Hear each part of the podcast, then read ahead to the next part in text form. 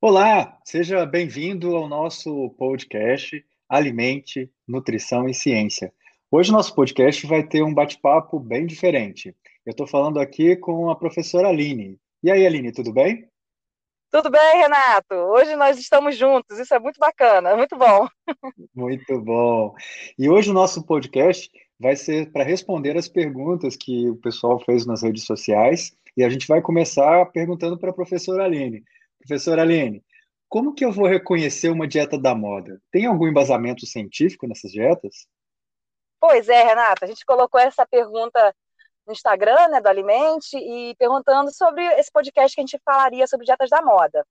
E é tanta coisa, né, tanto nome, cada vez é, aparece um termo que vai trazer assim, uma expectativa de um milagre, porque as pessoas atualmente buscam emagrecimento e alguma alguma atividade, alguma alguma receita que faça com que perca peso rápido. Então, o embasamento uhum. científico ele acaba não existindo quando aparecem umas dietas assim como a dieta da lua, a dieta da sopa, a dieta da água, a dieta da várias dietas. A gente tem que lembrar Sim. também que o termo dieta é o que você come no dia. E essa palavra ficou distorcida por conta dessa ideia da dieta ser uma coisa ruim, da alimentação ser uma coisa de restrição, e trazendo uma ideia que tem alguns alimentos que a gente não pode comer, outros que pode comer à vontade. Não é bem assim. A ideia é sempre o equilíbrio, a harmonia, a adequação dentro do que o indivíduo tem em relação à sua cultura. Então, a dieta da moda, embasamento científico, a gente não tem. A gente vai falar algumas coisas agora para frente com as perguntas, né, Renata? Em relação Sim. a algumas estratégias que até têm é, respaldo científico, alguns estudos mostrando, ensaio clínico, que tem algum efeito é, em algumas situações clínicas, mas que são estratégias pontuais, não que seja uma dieta para você seguir, porque a dieta é um plano alimentar para sua vida. Né? Então, eu, a minha opinião é essa. Agora, não sei se você tem algo para complementar. É, eu, acho, eu acho interessante esse processo, Aline, porque as pessoas realmente fizeram uma distorção, né? E o que, que acontece? Elas pegam uma ação e chamam essa ação de dieta. E, na verdade, normalmente uma ação não, não, não caracteriza uma dieta completa. E, principalmente, essa relação de você, de tempos em tempos, eleger ou um nutriente, ou um alimento, ou uma forma de se alimentar. E aí você transformar isso num tipo de cultura. As dietas da moda esquecem completamente a primeira lei da nutrição, que é a individualidade metabólica. Né? As pessoas respondem de forma completamente diferente ao mesmo estímulo. Então, ao meu ver, né, eu concordo com você, é, essas dietas podem até ser usadas como estratégias, mas dentro de uma alimentação saudável, dentro de um contexto, e durante um período curto de tempo, quando você quer um objetivo específico para aquele indivíduo. Aí, nesse sentido, a próxima pergunta seria né, quais os malefícios que uma dieta restrita poderia causar com o indivíduo. Essa eu vou pegar para mim e vou deixar você completar é, depois da minha fala, tá bom? Tá bom. Eu, eu sou fã de, de uma dieta bem feita e sou verdadeiramente oposto de uma dieta restrita. O que acontece é que o organismo ele precisa de pelo menos 38 nutrientes. E esses nutrientes fazem parte do metabolismo da gente. Quanto mais você restringe uma dieta, menos nutriente você faz ingestão. E não basta só você ingerir nutrientes, você tem compostos bioativos, você tem é, os nutracêuticos, os, os componentes das, das plantas né, dos vegetais, que fazem todo um reforço na sua saúde, na qualidade de vida. Quando você faz uma dieta restrita, você restringe caloria, mas você restringe também nutrientes e compostos bioativos. E as pessoas têm uma falsa impressão de que restringir caloria vai fazer a pessoa emagrecer. Se a pessoa está é, inflamada, ela tende a ganhar mais peso e tende a diminuir é, o metabolismo. Quando você diminui, quando você restringe, você também está diminuindo a ingestão de compostos antioxidantes e de compostos anti-inflamatórios. Com isso, que você ganha um aumento da inflamação.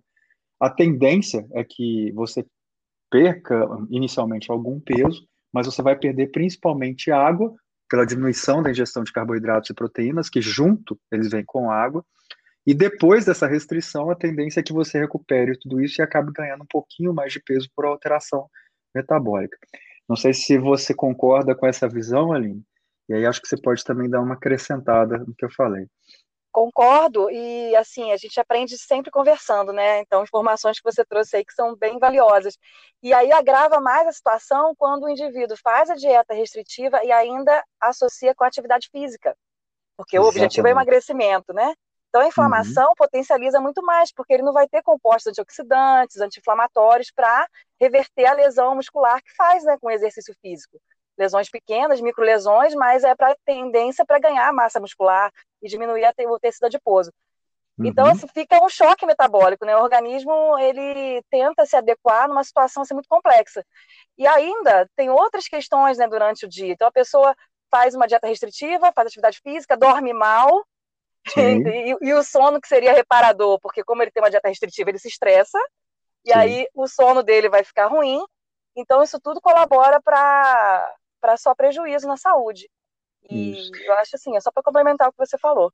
Ah, e aí, além do fato né, disso tudo que você falou, por ele estar tá comendo menos, ele vai estar tá mais ansioso, e por estar tá mais ansioso, vai oxidar ainda mais, e isso vira uma bola de neve. E em relação à restrição, a gente tem uma pergunta aqui dizendo o seguinte: como é que a dieta cetogênica funciona? Né? Quanto tempo pode ser usada sem prejuízo para a saúde? E existe alguma comprovação da melhora de doenças mentais com o uso de dieta cetogênica? Ah, essa eu quero responder. Essa é a minha área. então, a, a, dieta cetogênica, o embasamento dela é todo em cima da, do uso da dieta cetogênica para pacientes pediátricos com epilepsia. Epilepsia uhum. que não revertia com medicamento. Então, te, tentaria toda a, a terapêutica né, medicamentosa e sem resposta, essa criança ela interna no hospital pediátrico, numa enfermaria pediátrica, com internação. Uhum. Então, faz um processo de jejum, mais ou menos umas 24 uhum. horas de jejum, até comprovar a cetose né, por via urinária, quatro cruzes em uma, então mantém o estado de cetose para começar a dieta cetogênica. E aí é todo um protocolo de, de acompanhamento, né, com nutricionista, equipe multiprofissional, para acostumar essa criança nessa dieta cetogênica e também treinar a família para manter. Então, na uhum. epilepsia, uhum. tem muito resultado. A ideia é que os, os, corpos cetônicos, lá no sistema nervoso central, ele equilibraria o sistema glutamato, que o indivíduo com epilepsia tem muito ativo, né? tem muitas convulsões. Então, os corpos cetônicos estabilizariam o potencial elétrico dos neurônios e manteria a, a curva né, de, de, estímulo mais estável, né, tendendo a diminuir as convulsões. E realmente tem resultado. E aí uhum. pegou-se esse esse teórico né, da, da dieta cetogênica, realmente ela faz uma mudança metabólica, diminui a exposição do corpo de, de glicose, né, e via corpos cetônicos e faz um emagrecimento. Mas as crianças que são acompanhadas, elas não têm nenhum comprometimento de estado nutricional, né? A gente consegue manter a, o aporte necessário de proteína, de carboidrato e de lipídio para ela manter esse estado de cetose. E essa dieta ela pode durar meses a anos, né, dentro do acompanhamento pediátrico, na, na evolução da, da, epilepsia. Aí, trazendo essa dieta para o mundo da, do emagrecimento e de virar uma dieta da moda, que acaba sendo uma estratégia né, de, de uhum. emagrecimento, tem protocolos de dieta cetogênica de 4 para 1, 3 para 1, ou seja, 4 gramas de lipídio para 1 grama, para uma proporção, 4 de proporções, desculpa, de lipídio para uma proporção de proteína com carboidrato.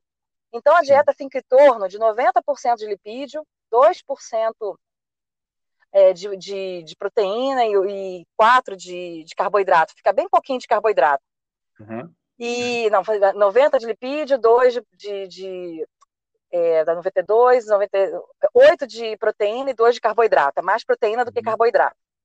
E aí o protocolo é 4 para 1, 3 para 1, já vai relaxando um pouquinho mais, assim, aumentando o carboidrato. Uhum. Ah, os estudos mostram que pode ser feito de um mês a um ano, mas para a estratégia de emagrecimento, as pessoas fazem assim um, um tempo menor, mais ou menos um uhum. mês, para dar aquele choque metabólico, perder o peso e depois retomar o consumo do carboidrato. Aí é toda uma estrutura, né? Porque voltar a comer o uhum. que você comia antes, o peso vai voltar. Sim. Então tem toda, tem que ter um acompanhamento nutricional, com um exame bioquímico, avaliar se a pessoa tem comorbidades, né? Se ela tem um diabetes, uhum. hipertensão, ela não vai poder fazer a dieta cetogênica, se ela tem ácido úrico alto, porque os corpos cetônicos vão é, aumentados, uhum. favorecem o aumento de ácido úrico. Então, não é qualquer pessoa que pode seguir uma estratégia dessa que está publicada no Instagram de blogueiro, né? Não dá, não é assim. Sim. E, e também essa dieta ela tem sido usada muito para paciente oncológico. Muito não, né? Tem sido que desde 2014 para cá, 2012 para cá, tem se visto é, que a dieta cetogênica diminui o crescimento de tumores, porque você restringe a, o combustível maior do tumor, que é a quantidade de glicose, né? Eles glicose. estão muito ávidos por glicose. Então, quando você faz a dieta cetogênica, dá um boom no tumor, ele diminui o crescimento e até a angiogênese. Entendi. Só que tem que ter muito cuidado. Imagina um paciente oncológico que tem todo o seu metabolismo alterado pela questão do câncer e fazer uma dieta cetogênica. Uhum. Então, Sim. os estudos são muito cuidadosos e ainda são muito restritos, porque são ensaios clínicos com poucos pacientes. E o resultado que a gente tem com, no câncer são alguns tumores cerebrais, é, neuroblastoma, alguma coisa assim que tem uma resposta com a dieta cetogênica. E aí a gente vê na mídia, por exemplo, teve um, um repórter que faleceu tem um tempo, né, o Marcelo Rezende, ele, ele, tinha um câncer pancreático grave, ele fez dieta cetogênica e acabou falecendo. Não estou dizendo que foi por motivo da dieta, mas uhum. tem que ter uhum. muito cuidado assim, em pegar essa estratégia e tomar para si sem um acompanhamento. É muito arriscado. Os, os estudos, as revisões sistemáticas são com poucos estudos e assim está evoluindo, né, a discussão sobre essa, essa ideia de, de fazer uma dieta assim, mais restrita em carboidrato no caso do câncer, mas aí específico para doenças cerebrais. E tem modelos animais também que o povo vem estudando, né, os cientistas, mas enfim, assim, para dizer que pode usar, não está consensuado, obviamente, né? O consenso de nutrição é a nossa, é a nossa referência mor, né, dentro da nutrição oncológica. Então a gente tem que uhum. seguir o que está escrito lá. Mas tem que estar tá atualizado, lendo o que as referências internacionais vêm mostrando atualmente. Não sei se você é... complementa aí com algo. Não, não tem que complementar. Acho que você, essa área é sua e eu, eu fico só admirado de te ouvir. Eu acho que as pessoas precisam entender que quando você altera a dieta, mesmo como uma forma de estratégia, né, que eu acredito que não deveria se chamar dieta cetogênica, mas estratégia cetogênica, você é, você está alterando toda a função metabólica do indivíduo. Você tem alterações importantes ali e que precisam ser acompanhadas e não é para simplesmente você olhar isso, ah, vou fazer e aí eu vou tentar essa essa estratégia porque você pode sair de uma condição, entrar numa dieta cetogênica, né, numa estratégia cetogênica, e desencadear todo um outro processo hepático ou um outro, uma outra comorbidade por conta dessa estratégia. E lembrar também as pessoas que o fato de você não poder, é, de você ter uma ingestão menor de carboidrato, não te libera para consumir alimentos que sejam industrializados e que vão ser fontes de xenobióticos, de toxinas, de um monte de coisa que vai acabar piorando esse quadro, né? Então você vai ter uma dieta restrita com um consumo grande de toxinas. Então isso precisa realmente ser acompanhado, como você falou, não é simplesmente para pegar e fazer, né? E... É, exatamente, não pode pegar e comer embutido, bacon, uhum. né? E assim, aleatoriamente, não é assim. É, porque aí você, além de estar tá usando uma estratégia que é bastante restrita, né, de, de tipos de alimento, você pode estar tá piorando também a sua qualidade nutricional. Essa questão de dieta, Aline, é, é sempre muito controverso, né? E aí, acho que além da dieta cetogênica, uma das, das outras estratégias que o pessoal usa é, é a low carb e a, a dieta paleolítica. E aí tem uma pergunta aqui dizendo o seguinte: entre low carb e dieta paleolítica, qual a melhor para emagrecer? E para ganhar massa magra. Eu acho que eu vou falar um pouquinho da low carb, e aí você poderia, é, para a gente bater um papo, falar um pouco da paleolítica. O que, que você acha? Pode ser, vamos lá. Pode ser? Então, existe né, a dieta, a famosa estratégia low carb, que é você ir retirando os carboidratos da dieta, e aí você tem isso de forma mais drástica ou de forma mais branda. O objetivo seria você forçar o organismo a usar a oxidação lipídica, pegar os lipídios do organismo e oxidar eles para fazer energia. É importante lembrar que para você oxidar lipídio, é, quem está fazendo atividade física tem uma maior facilidade de fazer essa oxidação. Então, se você não faz atividade física e simplesmente corta o carboidrato, você não vai ter imediatamente uma oxidação lipídica. E, além disso, uma dieta low carb ela tem alguns efeitos colaterais, como fraqueza, enjoo, dor de cabeça, uh, alguns sintomas clássicos da deficiência de carboidrato no organismo. Como você não está adaptado a isso, inicialmente você pode ter uma perda de massa magra importante. E por que, que existe uma, uma grande perda de peso? O carboidrato e a proteína, eles carregam junto água, e o lipídio não. Quando você deixa de ingerir carboidrato, você também deixa de armazenar carboidrato no organismo. E com a diminuição da ingestão de, de, né, de, de carboidrato e, a e aí você a quebra da proteína, você também tira um pouco da água do organismo. Então você tem uma perda importante de líquido. Se você, nessa estratégia, não consome água adequadamente, você tem então uma diminuição da hidratação do organismo. Isso faz você ter uma perda é, de peso né, importante, mas muito relacionada à água e também relacionada à massa magra, que é, que é a músculo. Então, alguns trabalhos demonstram que, inicialmente, a perda com a dieta low carb, ela é hídrica e ela é também de massa magra. O que, que acontece? Se você perde massa magra, você também diminui o metabolismo. Manter uma dieta low carb por muito tempo é difícil, porque socialmente a gente se envolve com carboidrato o tempo todo. E aí, quando você sai dessa dieta, é como se o organismo tivesse ávido por carboidrato. Então, a absorção de carboidrato fica maior e a absorção de, de energia também melhora. Com isso, você acaba ganhando peso e baixando o metabolismo. Como estratégia, ela pode ser usada e as, ela tem um bom resultado. Então, quando o indivíduo não consegue mais perder peso, você fazer ali dois, três dias, uma semana de low carb pode fazer com que haja uma mudança do metabolismo para que o organismo reaja novamente à perda de peso. Mas como dieta, né, como, é, como uma conduta, eu não sou muito favorável, até porque com a perda de massa magra você pode também alterar o metabolismo. E aí eu acho que uma, uma boa estratégia seria a Aline falar agora da dieta paleolítica, que essa tem alguns benefícios bem importantes, né, Aline?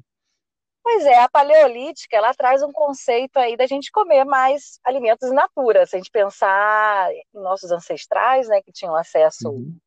aos vegetais, às árvores, às plantas, às frutas, Sim. comer grãos. Então, seria esse o conceitual, né? E, mais, e carne, né? Complementar com carne, com proteína. É, uhum. Sair um pouco dos alimentos ultraprocessados, refinados, que a gente adquiriu com a nossa evolução, né? Uhum. Não sei se é muita evolução isso não, mas, mas com, com, a facilidade com a facilidade que a tecnologia nos traz, né? E é o dia a dia, a gente teve que adaptar a nossa forma de se alimentar. Então, o conceitual da paleolítica até que é interessante, só que é uma, é uma uma estratégia, uma dieta difícil de ser feita, né, atualmente, por conta da, da nossa demanda social. E, mas não é, mas é, é, é, é possível fazer, né? Só que tem uhum. esse risco, tem que pensar em quanto, qual a proporção proteica que está consumindo, é, em relação à fonte de carboidrato que vai vir em relação aos grãos e os cereais. Não pode, é, não teria aí o pão, teria que ser um pão artesanal, tudo no processo mais rústico e, e caseiro possível, né? nada industrializado. Fermentação natural é, Fermentação chega a esse nível?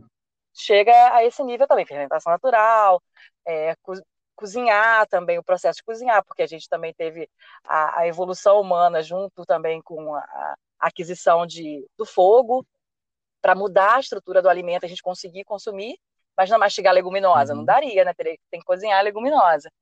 Então seria nesse, nessa ideia, mas é, tudo pensado em relação à quantidade, né, para aquele indivíduo. Então, se eu for fazer uma paleolítica, mas não está adequada à minha necessidade, à minha, minha situação é, de atividade física e tudo, não, não, não vai render o, o, o resultado que eu quero. Então, em relação à massa magra, talvez ela preserve um pouco mais, de acordo com a distribuição que se faça é, dentro dessa, dessa linha. Uhum. Agora, uhum. não sei se você tem mais alguma informação aí sobre essa dieta. É, eu acho que a dieta paleolítica ela é, ela é interessante, ela remota a nossa ancestralidade, e a gente tem que lembrar de toda a questão da nutrigenômica, da nutrigenética, né, do quanto isso altera na vida da gente, e que tudo isso pode ser usado como estratégia em alguns momentos mas precisa ser pensado, precisa ser programado. Né? Tanto a cetogênica, quanto a low carb, quanto a paleolítica, são estratégias para mim, não são coisas que você consiga fazer por muito tempo ao longo da vida. Podem ser pensadas, elas né, podem ser utilizadas, mas antes de tudo elas têm que ser é, programadas por profissionais, né? E aí o melhor profissional para programar isso e o único habilitado seria o nutricionista. Né? Então, Renato, complementando o que você falou da paleolítica, até lembrando da low carb, é, uhum. a gente tem que pensar que assim, a low carb ela diminui o carboidrato, mas até é uma, um pensamento que a gente está revendo em relação ao percentual de carboidrato que é permitido ou tão aconselhado em relação a, a DRI. Então, a uhum. gente tem uma faixa na MDR de consumo de carboidrato que vai de 45% a 65% em relação ao seu valor energético total. E é uma faixa muito ampla de carboidrato. Chegar a 65% de consumo de carboidrato é muito grande, muito alto.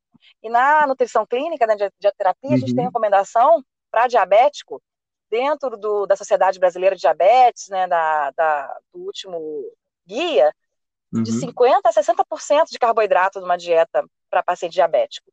E às vezes manter 60% é muito alto, então é melhor ficar ali nos 50%, até tentar um 45% no diabético. Tem estudos mostrando que traz um resultado melhor em relação a manter a glicemia mais ajustada. É, é talvez isso, evolutivamente, né, com, com, os estudos, a gente possa ter mudanças de novo.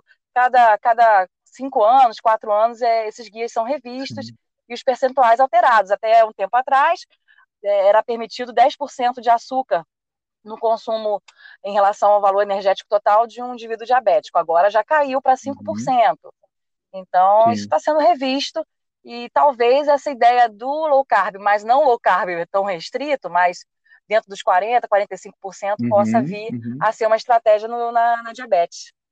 E principalmente, né, Aline, a qualidade desse carboidrato. Uma coisa é você consumir 45% de carboidrato refinado, né, o, ou de farinhas ou de açúcares. E outra coisa é você consumir isso em vegetais e frutas. E aí vem a questão até da saciedade, né? Quando você consome carboidrato no formato de frutas e vegetais, você tem que consumir um volume muito grande. E aí, pensando nessa estrutura, né, para a gente, uma dieta acima de 45% de carboidrato é uma dieta com grande quantidade de carboidrato. 26 a 44% a gente considera uma dieta moderada, por exemplo, para low carb. Low carb né, seria abaixo de 26 ou menos do que 130 gramas de carboidrato por dia. E muito low carb, menor do que 10%, ou entre 20 a 50 gramas de carboidrato por dia. Mas manter o consumo de 20 a 50 gramas de carboidrato por dia é uma dieta muito restrita em carboidrato. Né? Então, é, gente... é, quase, é, uma, é uma, quase uma cetogênica aí, que é em torno é. de 15 gramas, 20 gramas por Isso. dia de carboidrato. Isso. É. Então tem todas essas, essas questões que imagina manter a vida desse jeito. Então é. realmente é. É, bem complicado. E aí a gente entra numa questão, Maline, que é a sua área, né, específica mesmo. Fazer esse tipo de dieta causa transtorno alimentar? Eu, enquanto nutricionista, posso simplesmente virar para um paciente e falar assim: vou colocar você em jejum intermitente, vou tirar seu carboidrato, vou fazer, vou fazer com que você só coma proteína. Isso pode, esse tipo de, de conduta pode levar o indivíduo a desenvolver um transtorno ou causar um transtorno alimentar nele?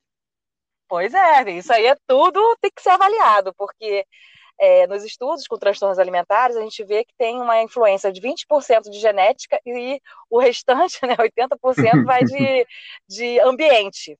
Então, Sim. você vê o histórico familiar, tem alguma comorbidade psiquiátrica aí por, por trás, ansiedade, depressão, histórico de várias dietas restritivas, momentos. É, é, porque é um ciclo, né? O indivíduo tem uma, uma inconformidade uhum. com o seu uhum. corpo, ele não gosta do seu corpo, da sua imagem corporal, aí ele entra na dieta restritiva. Qualquer uma dessas que a gente está falando aí. E até algumas outras que existem que a gente nem conheça.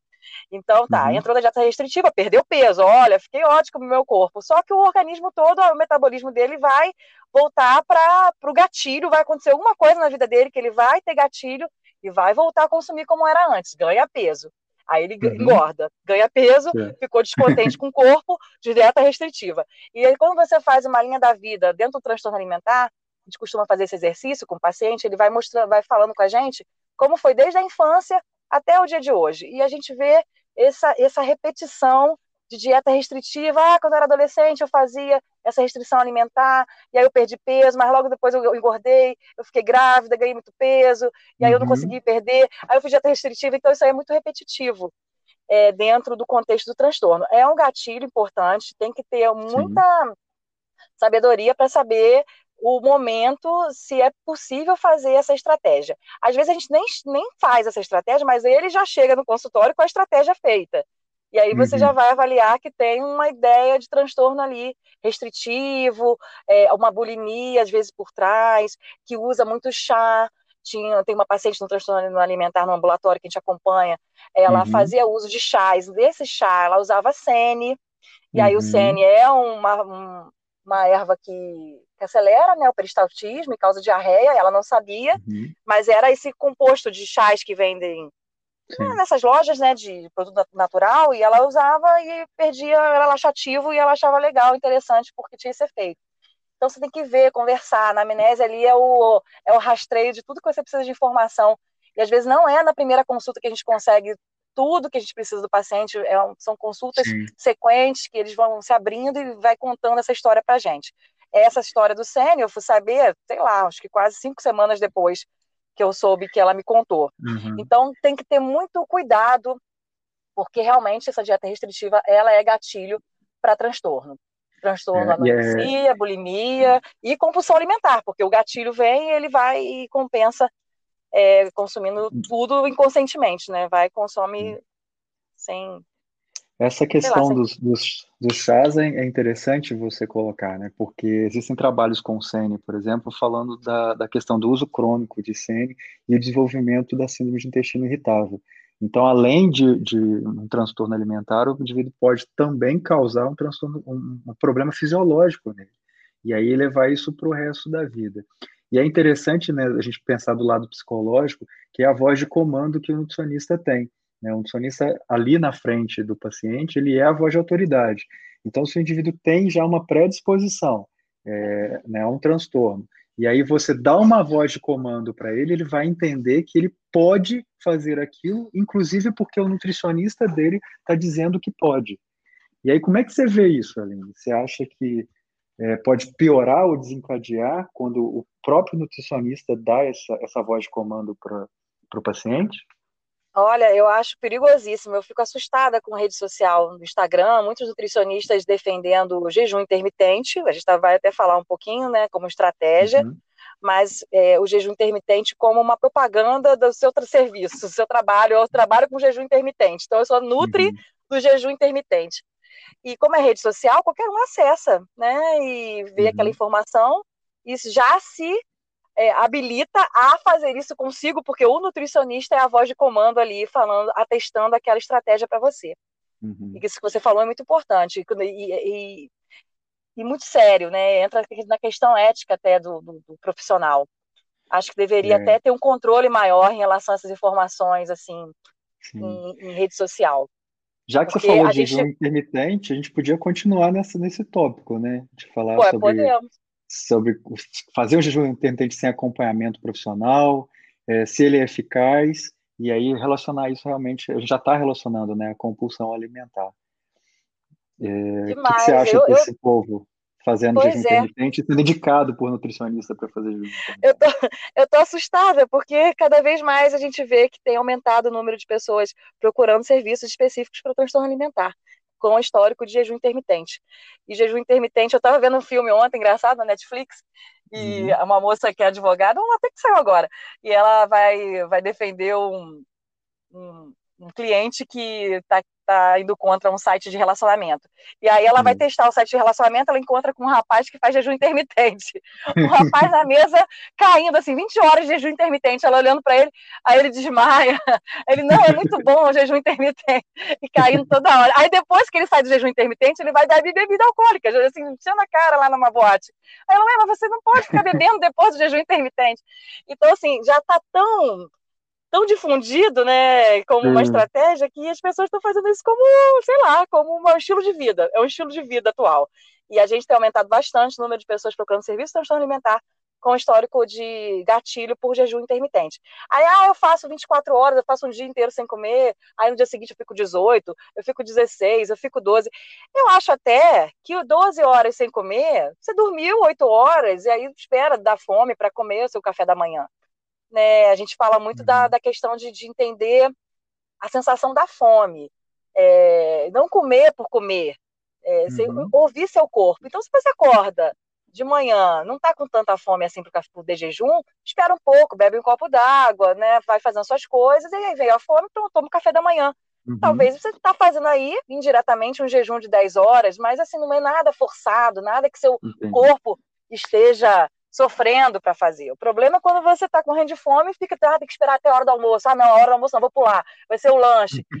e aí, quando você vê, é, se alimenta depois de uma forma errada, né, equivocada.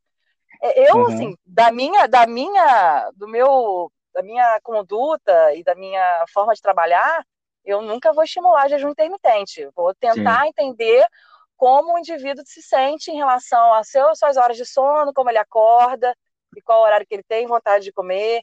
E aí a gente uhum. vai trabalhando conforme o ritmo de cada indivíduo. Mas não assim, ah, você vai fazer jejum intermitente agora, tá? Porque eu sei que vai levar ao transtorno alimentar quem tem né, tendência. Então, uhum. Então, é muito perigoso. Eu acho interessante você colocar isso, porque é, a gente tem que levar em consideração também o ciclo circadiano do indivíduo.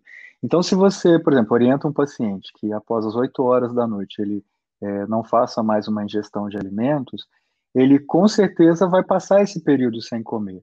Só que aí você vai ter um benefício maior do que você simplesmente ficar sem comer o dia inteiro.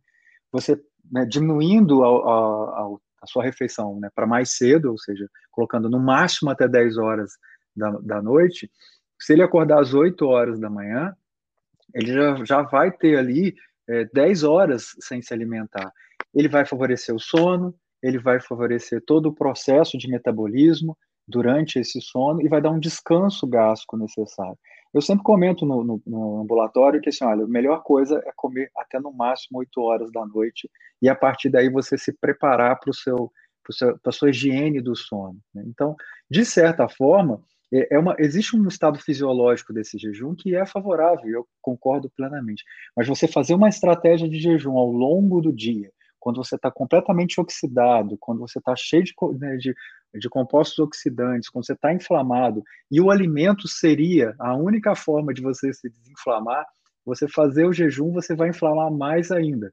Inflamando mais ainda, você aumenta a deposição de gordura, você aumenta a resistência à insulina, você aumenta o tempo de vida de células adiposas. Quanto mais é, inflamado você tiver, mais a sua célula sobrevive, porque ela precisa de estar tá desinflamada para morrer. Então, eu realmente não consigo entender uma estratégia de jejum. E, principalmente, Aline, eu penso o seguinte: o nutricionista, a, principal ato dele é alimentar. Quando o nutricionista usa uma estratégia de tirar o alimento, isso não pode ser considerado uma dieta, isso é uma antidieta. Né? E aí você não tem sentido você ser um nutricionista que você tira a comida das pessoas. aí depois ele vai estranho, né? Aí ah, depois tem nutricionista, eu tiro a comida das pessoas. Não, e depois tem todo o trabalho que ele vai procurar um outro profissional para incluir a comida e voltar seu metabolismo Exatamente. ao normal. Aí ele vai ter é... que procurar a Aline Aguiar, né? Doutora em transtorno, para poder tirar ele do transtorno alimentar, Nossa, já que ele ficou sem comer. É engraçado, né? Essa mesma paciente que fala do que já usou o chá de sene, ela, ela tem uma ideia na cabeça dela que ela tem que parar de comer às seis e meia da noite. Uhum. E aí eu falo com ela, por que seis e meia? Ah, não, porque depois de seis e meia é ruim, não posso comer mais depois de seis e meia. Então tem todo um trabalho conceitos que eles vão buscando. Ela é diabética, ela tem ácido úrico uhum. alto. Então, assim, conceitos que vão usando, então ela faz um jejum de seis e meia até o outro dia seguinte, ela não faz café da manhã direito, vai comer quase 10 horas da manhã. Então, uhum. Então, todo esse jejum também atrapalha nesse ácido úrico dela alto. Sim. E aí eu tenho que ficar desconstruindo, ela está realmente incluindo alimentos, está perdendo peso. E aí ela já está, não, agora estou conseguindo comer, agora eu vou até sete e meia. Aí eu faço esse lanche uhum. mais completinho, está conversando. Então você vê assim como como o paciente ele fica motivado, sabe? Que tá dando certo, tô uhum. conseguindo comer não tô ganhando peso, Sim. que interessante, não é? é muito legal isso, muito bom pra gente. Eu acho que o que as pessoas não entenderam até hoje é que a dieta com restrição de calorias, ela só funciona se o paciente não tiver nenhuma outra complicação. E uma das complicações que mais se encontram hoje é a inflamação. Indivíduo inflamado, restringindo caloria, inflama mais ainda. E você, enquanto estiver aumentando a inflamação, dificilmente você perde peso. É, essa é uma, uma realidade. Tanto é que você vê assim, alguns pacientes diabéticos, você faz uma dieta com baixa ingestão de carboidrato e mesmo assim, mesmo tomando metformina, mesmo fazendo ingestão baixa de carboidrato, ele não abaixa a glicose. Né? Então, precisa se pensar que essas estratégias elas são elas são bastante eficientes para um indivíduo que teoricamente não teria nenhum outro comprometimento. Você pega ali um adolescente, né, que teve uma vida saudável, que faz uma dieta saudável.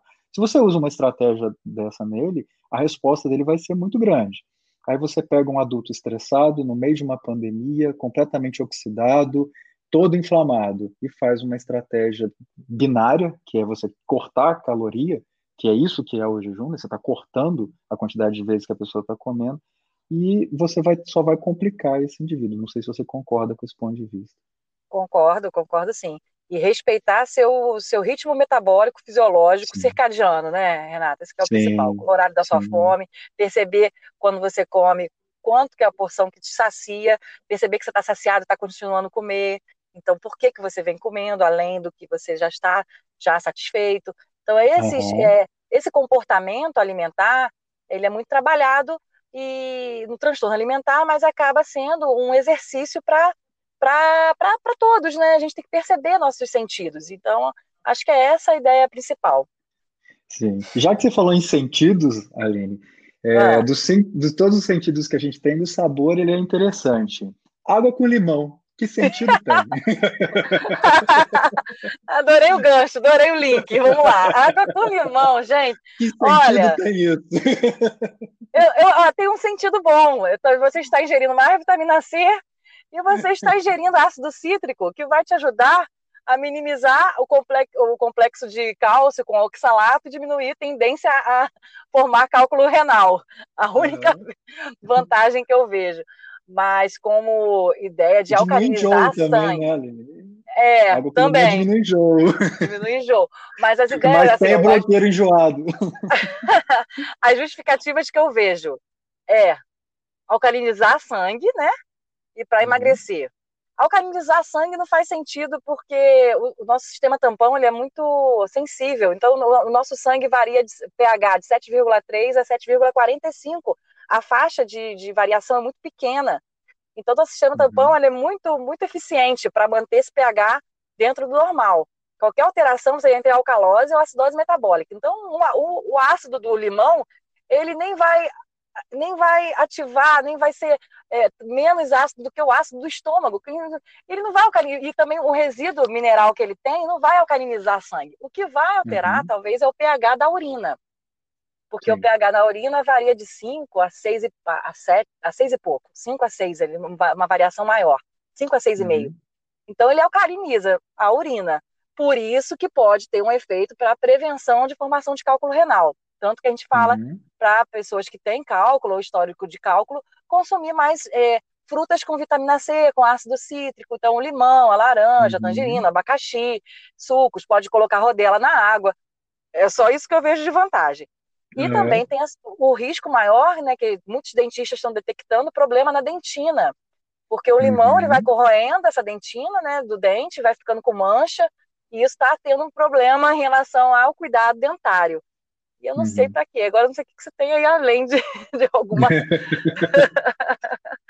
é, uma coisa que eu vejo na prática clínica também, que as pessoas que fazem o uso dessa água com limão, né, ou com do limão mesmo, né, e aí começa com meio limão, depois um limão, depois um limão e meio, e aí vai indo até 12 limões. Nossa é, Senhora! É, já vi pessoas consumindo 12 limões, começa a ter problemas de infecção urinária. É, e eu não sei a fisiopatologia disso, mas há uma incidência maior de cistite. Olha, de, de, de, indivíduos que consomem excesso de limão.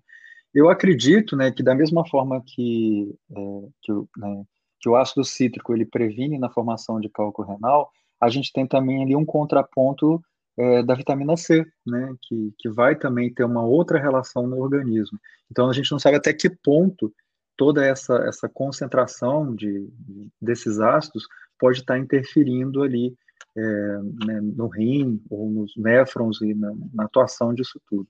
Mas não, né, não tem uma, uma coisa assim científica para te falar, mas eu tenho visto na prática clínica. Invariavelmente, quando as pessoas consomem muito limão, e aí eu pergunto, como é que está a sua urina, a, né, a sua urina, o seu ato de urinar? Ah, eu sinto uma certa ardência. E aí, quando retira, diminui esse processo. É, é aquela velha máxima, né, Aline? É, nutrição é uma coisa interessante. As pessoas não acreditam que um alimento possa te dar saúde, mas elas não contestam que uma planta venenosa possa te matar. E eu sempre falo essa analogia. Se uma planta venenosa em pequena quantidade pode matar uma pessoa, por que, que um alimento bom em pequenas quantidades diariamente não pode fazer você ficar saudável. É lógico que isso vai fazer, tá? Então, maior coisa da nutrição, a melhor coisa da nutrição sempre vai ser o equilíbrio. Nada concentrado, a meu ver, vai ter uma função sem um dano. Né? E acho que esse é o meu recado para tudo que a gente falou. Né? Você quer deixar o seu recado para o pessoal que está ouvindo? É, eu até estou lembrando de uma pergunta, não sei se você juntou aí alguma, que alguém perguntou em relação a uma dieta só com proteína, que tem blogueira incentivando ah, isso. Ah, verdade. Faltou foi? isso. Foi. Imagina, Por isso que eu acho que blogueiro Renato. toma água com limão. Porque como pois limão é. diminui o enjoo, tem que diminuir o, enjoo, o enjoamento desse povo que fala essas coisas. Não, Dieta deve melhorar. só de proteína. Não sei. Nunca ouvi falar. Gente, é assustador. Acho que, acho que não precisa nem responder diante de tudo que a gente já falou, né? eu vou, eu vou, só, vou te, só te falar, porque essa semana algumas pessoas mandaram para mim um vídeo de uma pessoa formada em medicina dizendo que tem que comer carne, e muita carne, né? Então, seria quais seriam os malefícios de uma dieta 100% ah, carnívora, né? Então, acho que por isso que surgiu, eu acho que por é. isso que surgiu essa, essa, essa pergunta. É, a carne, ela vai ser fonte principalmente, vai, né, vai aumentar a ingestão de L-carnitina. Essa L-carnitina, ela vai, junto das bactérias intestinais, formar o que a gente chama de temal, que é a transaminoxidase. Existem, inclusive, suplementos a partir de carne, né, que são vendidos no mercado, que fazem o mesmo efeito. Primeira coisa, a gente tem que pensar que carne é, em excesso vai apodrecer, vai apodrecer né, dentro do seu intestino e a gente vai formar é, compostos que são compostos tóxicos, né? Então, você tem a putrescina, que é um desses compostos que são formados. Além disso, as bactérias vão pegar essa carne e vão formar o temal, que é a transaminoxidase. Essa transaminoxidase ela tem um papel importante. Ela tem uma quimiotaxia pela parede do coração, pelo miocárdio. E aí ela começa a inflamar a parede do coração, podendo levar o indivíduo a ter uma doença cardiovascular benefícios de uma dieta a partir só de carne, eu não consigo entender isso. Apesar da gente ter caninos, nós somos onívoros, então nós não somos exclusivamente carnívoros, né? É, a gente precisa de outros nutrientes. Além disso, uma, uma dieta à base de proteína animal já está mais que comprovado que ela é uma dieta heterogênica, ela é uma dieta que propicia o indivíduo a ter câncer, enquanto que uma proteína vegetal faz o contrário. Né? Não sei se você, é, a nível renal, Aline, o que, que você pode dizer de um excesso de proteína, de um consumo só de carne, como é que ficaria isso? Pois é, eu estava pensando nisso mesmo, eu pensei na carga ácida da dieta, que você uhum. vai acidificar essa dieta, e vai forçar muito a função glomerular de filtração, é, uhum. Com o tempo, a função renal vai se desgastando, começa aos poucos, né? Você vai tendo perdas aí de albumina, microalbuminúria na urina, que ninguém detecta, uhum. só se fizer uma urina uhum. de 24 horas para detectar. Até isso constantemente acontecendo, cronicamente, você vai ter uma perda da função renal. E aí, às uhum. vezes, quando vai detectar, é tarde demais. E essa informação Sim. da TEMAL é muito importante, né? É um processo inflamatório intenso. É, me preocupa muito isso, que eu nem sabia que, tava, que tinha essa, esse estímulo de blogueira. Na verdade, esse nem é de blogueira, é de blogueira e de, um, de uma pessoa que de formou médico. em medicina. É. Não, e é... eu, vi, recebi esse vídeo também, Renato, eu vi esse vídeo, recebi de um, de um grupo que eu tenho de pessoal da escola, lá antigamente, né, da, da época uhum. de ensino médio.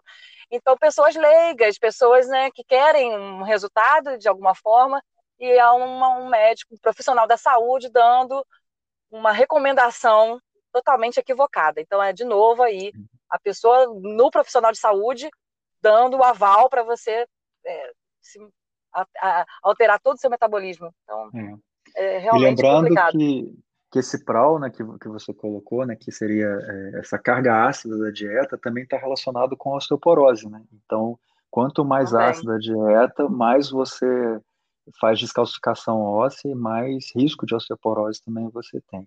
Tudo isso está muito relacionado à ingestão de proteína. A proteína ela tem, ela tem quatro calorias, né?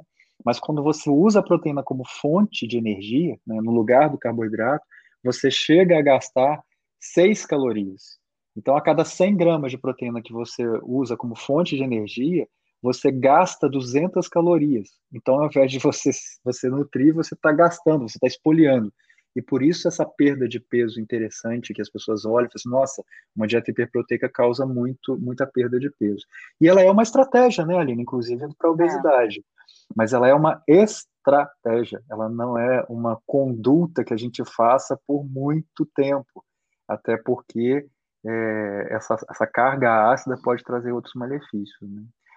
É, além também, concordo, e o médico fala para consumir carne que é carne é, de origem animal, rica em gordura saturada, em colesterol, Sim. então tem todo aí o acúmulo né, na é. dieta, é. favorecendo mais esse plus para a questão da doença uhum. cardiovascular. Então, assim, só prejuízo. Bem, para né? finalizar, né? a gente já conversou tanto, hein, Renato? Quase uma hora. O pessoal está ouvindo a gente até agora, hein? Quem está aqui com a gente está de parabéns. E para terminar, Aline, qual é o seu recado para a galera? Diz aí. Ah, gente, acho que é bom senso, né? Tem que, tem que ter bom senso, tem que olhar, se informar, se atualizar, sim, saber do que está aí na mídia.